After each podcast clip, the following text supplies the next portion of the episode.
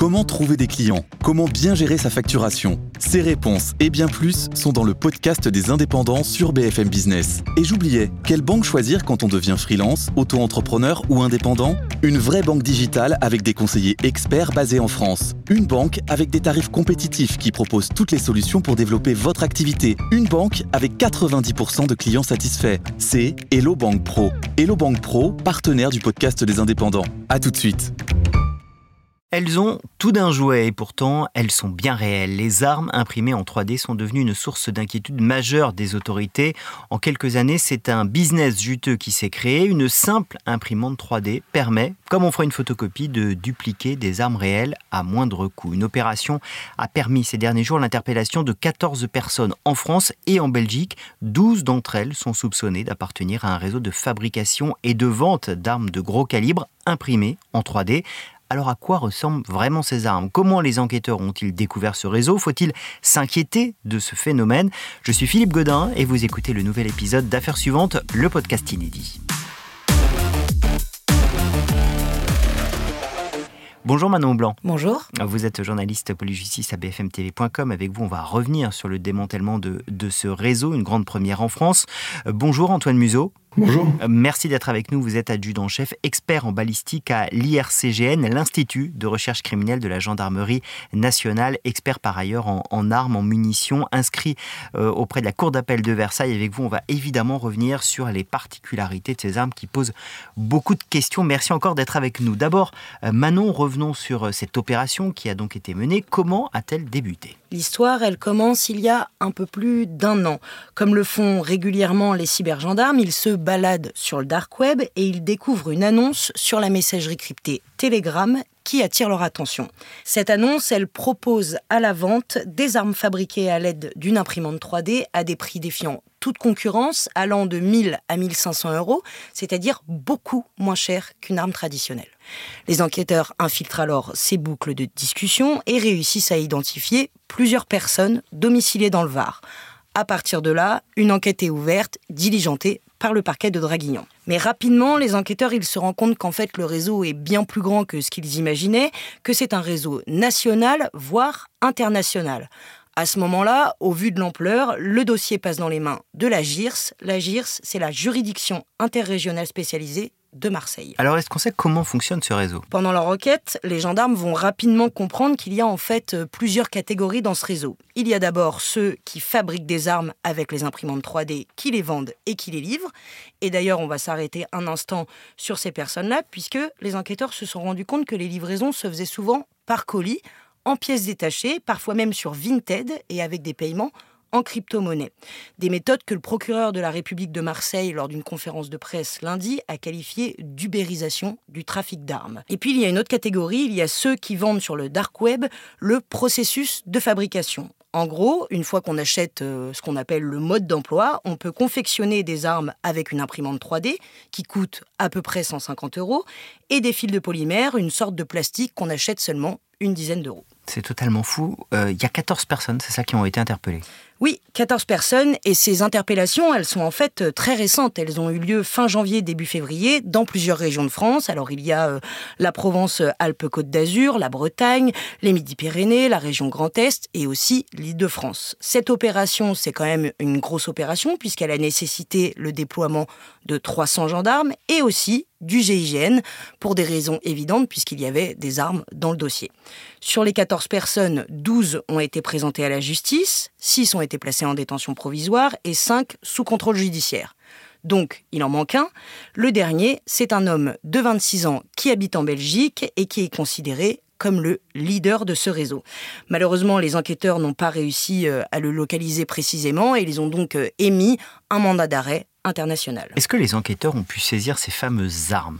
Oui, ils ont saisi des armes, mais ils ont aussi saisi des imprimantes 3D. Au total, ils ont saisi 8 imprimantes 3D, 7 armes fabriquées avec ces imprimantes 3D et 24 armes conventionnelles, c'est-à-dire euh, des armes traditionnelles. Alors si vous vous demandez à quoi ça ressemble, ces armes fabriquées en 3D, eh bien ce sont des 9 mm type Glock ou des 22 longs rifles, un genre de carabine. Est-ce qu'on en sait un peu plus sur le profil de ces personnes qui fabriquaient ces armes? Oui, de manière générale, ce sont des gens euh, âgés de 18 à une trentaine d'années. Certains sont déjà très connus des services de police et de justice avec euh, plusieurs infractions, alors que d'autres ont un casier totalement vierge. Ce qui est intéressant aussi, c'est que pour une partie d'entre eux, ils appartiennent à la mouvance libertarienne. C'est une idéologie pro-armes importée des États-Unis qui prône la diffusion d'armes au plus grand nombre, et je cite le procureur de la République de Marseille, pour se protéger de l'État considéré comme totalitaire et oppresseur. En gros, ce sont des personnes avec une idéologie très radicale, qu'elle soit d'extrême droite ou d'extrême gauche, et parfois même des écologistes radicaux. Mais il y a aussi d'autres catégories. Il y a parmi eux des collectionneurs d'armes, ce qui est d'ailleurs assez souvent le cas dans des affaires de trafic d'armes. Et une dernière catégorie, à laquelle appartient d'ailleurs le leader du réseau, c'est celle liée au trafic de stupéfiants, parce que pour eux, c'est un nouveau moyen de se procurer des armes. C'est assez euh, fou ce que vous nous racontez. On comprend bien que c'est une première en termes euh, d'opération pour démanteler un réseau de fabrication d'armes avec des imprimantes 3D. Mais est-ce que ces imprimantes 3D, elles ont déjà été utilisées par le passé dans d'autres affaires criminelles pour euh, d'autres choses? Aucun lien n'a été établi avec certitude, mais ce qu'a expliqué le procureur de la République de Marseille, c'est qu'une arme fabriquée avec une imprimante 3D avait été retrouvée dans le deuxième arrondissement de Marseille après une tentative de règlement de compte dans la nuit du 10 au 11 juin 2023. Et à ce jour, c'est le seul fait criminel euh, connu où une arme 3D a été retrouvée. Ah, merci Manon pour toutes ces explications. Antoine Museau, je me tourne vers vous. Vous êtes euh, adjudant-chef, je le rappelle, expert en balistique à l'IRCGN, l'Institut de recherche criminelle de la gendarmerie nationale. On est un peu stupéfait quand on, quand on écoute euh, Manon sur la facilité, la simplicité à fabriquer ces armes, l'ampleur de l'opération qui a été menée. Est-ce que vous vous êtes surpris ou vous vous dites non, je m'y attendais ou on est de plus en plus habitué à alors malheureusement non, on n'est pas surpris euh, à l'IRCGN et avec euh, les, gens avec qui on travaille dans le domaine des armes. C'est quelque chose qu'on signale nous depuis environ deux ans. Il y a des premières saisies qui avaient été faites en France, euh, notamment par la gendarmerie, la section de recherche de Bordeaux qui avait saisi deux armes de ce type et les douanes aussi qui ont saisi des gens qui fabriquaient euh, des chargeurs, donc des, pièces qui pouvaient s'adapter sur des armes 3D. Euh, donc c'est un phénomène qu'on voit venir des États-Unis depuis euh, maintenant une dizaine d'années, puisque le premier modèle date de 2013 et on craignait une explosion avec la facilité de, se procurer et, d'acheter des imprimantes 3D de, de, moins en moins chères et de plus en plus performantes. Et malheureusement, on commence à rentrer dans le vif du sujet avec des trafics euh, des trafics qui étaient euh, signalés dans d'autres pays européens comme les Pays-Bas. On avait fait une, réunion récemment euh, sous le mandat Europol qui indiquait qu'il y avait des pays qui étaient envahis déjà par ces armes. Alors envahis par rapport à un phénomène nouveau, hein, on n'en trouve pas des centaines de milliers, mais par rapport à quelque chose qui n'existait pas il y a quelques années. Et les, forces de police européennes tentent de se coordonner pour lutter contre ce phénomène qui est effectivement assez inquiétant. Est-ce qu'on peut dire, comme un secteur d'activité classique, et je mets tout ça évidemment entre guillemets, que ce secteur est en train de se professionnaliser? En fait, pour comprendre, la, fabrication artisanale d'armes a toujours existé. Seulement, avant, ça demandait des connaissances en mécanique ou en armurerie, ainsi que des machines qui étaient euh, performantes et qui n'étaient pas à, la disposition de tout le monde. Par exemple, euh, vous pouvez fabriquer une arme avec une machine qui n'est pas vouée euh, au début à l'armurerie. Hein. Une machine qui peut fabriquer n'importe quoi, une machine à coudre, un radiateur, une voiture vous pouvez la détourner et fabriquer des armes avec euh, ces machines-là. Vous pouvez fabriquer avec un simple tour et une simple fraiseuse une arme, mais ça vous demande des connaissances euh, en, tourneur-fraiseur ou en mécanique euh, suffisamment poussées et l'accès à du, matériel et des machines. Ça, a priori, effectivement, tout le monde ne peut pas le faire. Voilà, tout à fait. Alors, tout, le monde peut, mais, mais ça demande quand même une logistique assez importante. Aujourd'hui, ça se simplifie, ça se démocratise et, n'importe qui, avec malheureusement un, un, tuto YouTube et euh, une imprimante qui coûte euh, une centaine à 200 euros peut être en mesure de fabriquer des armes ou des éléments d'armes, parce qu'il existe différentes catégories d'armes imprimées en 3D. La grande question, c'est est-ce que ces armes, elles sont exactement la réplique d'une arme réelle, c'est-à-dire qu'est-ce qu'on peut tirer avec, est-ce qu'on peut tuer, est-ce qu'on peut blesser, elle fonctionne exactement de la même manière Pour ça, c'est important de comprendre qu'il existe trois types, euh, principalement trois types d'armes imprimées en 3D ou de, parties d'armes imprimées en 3D, qui sont classées en fonction de leur, euh, leur efficacité, la facilité de les produire, la facilité d'avoir accès à, des pièces, les coûts de production. Il y a un tableau... Euh, qui a été fait par un organisme qui s'appelle ARES. Je crois que c'est un, organisme qui est australien, qui fait un petit peu du, euh, de la surveillance sur le trafic d'armes et qui est très très bien fait, qui représente les, les différents types d'armes ou pièces d'armes que vous pouvez faire avec une imprimante 3D.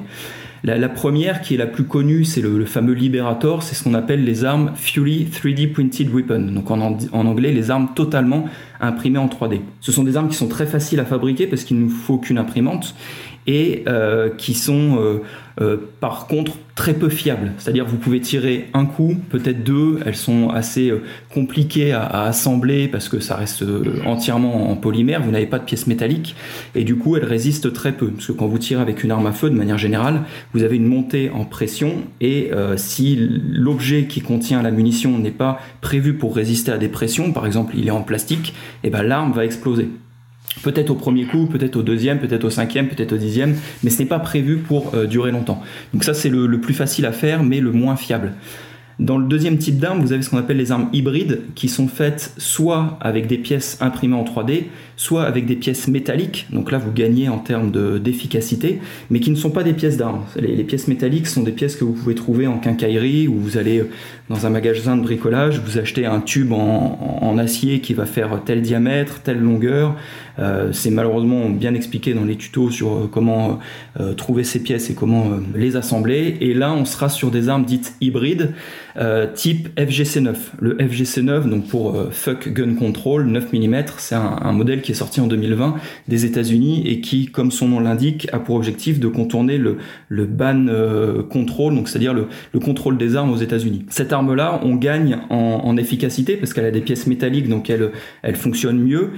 Euh, néanmoins, elle est quand même une durée de vie qui est relativement faible. On, compte en dizaines ou en, centaines de coups maximum. Je crois que les Pays-Bas ont fait des essais, ils sont arrivés à tirer jusqu'à 60 munitions avec une arme de ce type-là sans que tous les coups fonctionnent. Vous avez des, ratés, c'est-à-dire certaines munitions qui fonctionnaient pas, euh, d'autres qui, euh, qui s'éjectaient mal et que vous aviez des soucis au tir. Et le, dernier qui est plus inquiétant mais le plus difficile à, à faire heureusement, c'est ce qu'on appelle les PKC, c'est les Part Kits Completion, c'est-à-dire vous fabriquez une partie de l'arme avec votre imprimante 3D, et vous achetez un canon, donc une vraie partie d'armes, manufacturée, fait par un, armurier, vous l'achetez dans des pays où c'est en vente libre. Fort heureusement, en France, toutes les pièces sont classées, vous ne pouvez pas acheter un canon de pistolet en rentrant dans une armurerie, mais malheureusement, il y a d'autres pays où ces pièces-là sont en vente libre, n'importe qui peut acheter 10 euh, canons de pistolet sans présenter le moindre papier à partir du moment où il est majeur. Et ça, c'est très inquiétant parce que vous pouvez fabriquer la, ce qu'on appelle la carcasse, c'est-à-dire en fait la poignée d'un pistolet, qui, euh, par le fabricant d'origine, vous parliez d'un Glock tout à l'heure, Glock qui est un fabricant de pistolets semi-automatiques euh, moderne, qui est euh, très très répandu notamment dans les forces de l'ordre, la, la, poignée, la partie carcasse est d'origine en polymère. Le fabricant, l'armurier, la, la fabrique lui-même en polymère. Seul le canon et la glissière vont être en acier et c'est des pièces que vous pouvez acheter librement dans des pays étrangers. Là, vous êtes sur des armes qui sont extrêmement euh, efficaces et durables, alors qui demandent euh, un coût supplémentaire et puis le, fait de pouvoir importer illégalement des pièces d'armes de l'étranger, mais c'est des armes qui sont tout à fait fiables et fonctionnelles. On voit bien le, tout le potentiel, euh, malheureusement, de, tout cela. en termes d'enquête, on sait qu'effectivement, quand, surtout à l'IRCGN, vous êtes des experts pour analyser les tirs, pour analyser les impacts de balles, pour analyser une arme quand elle est retrouvée il y a dessus des numéros de série, il y a euh, tout un tas d'éléments qui permettent de remonter au criminel. Avec une arme imprimée en 3D, est-ce que vous perdez une chance d'élucider certaines enquêtes ou est-ce que ça vous complique encore le travail? Effectivement, les armes sont censées être traçables, c'est une obligation légale. D'ailleurs, quand elles ne le sont pas, il y a des infractions. Hein. Si vous avez une arme sans numéro ou dont les numéros ont été enlevés, il y a des infractions qui sont associées à, cette, à ce fait. C'est interdit d'avoir une arme sans numéro de série, comme, une, comme un véhicule d'ailleurs. Euh, néanmoins, la problématique principale ne va pas être, à mon sens, la traçabilité des armes, mais plutôt la facilité de fabrication. Quand on veut tracer une arme, ça veut dire qu'on l'a déjà saisie et qu'en fait on l'a retirée de la circulation. Il n'y a plus de criminels qui les ont dans les mains.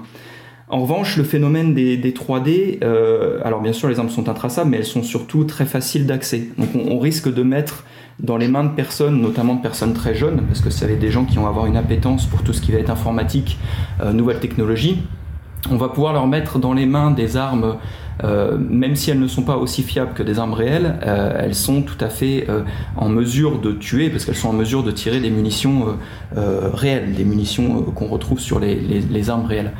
Et donc mon inquiétude principale réside plus dans la prolifération des armes 3D que l'absence de traçabilité. Euh, même si c'est effectivement un problème secondaire sur les armes 3D.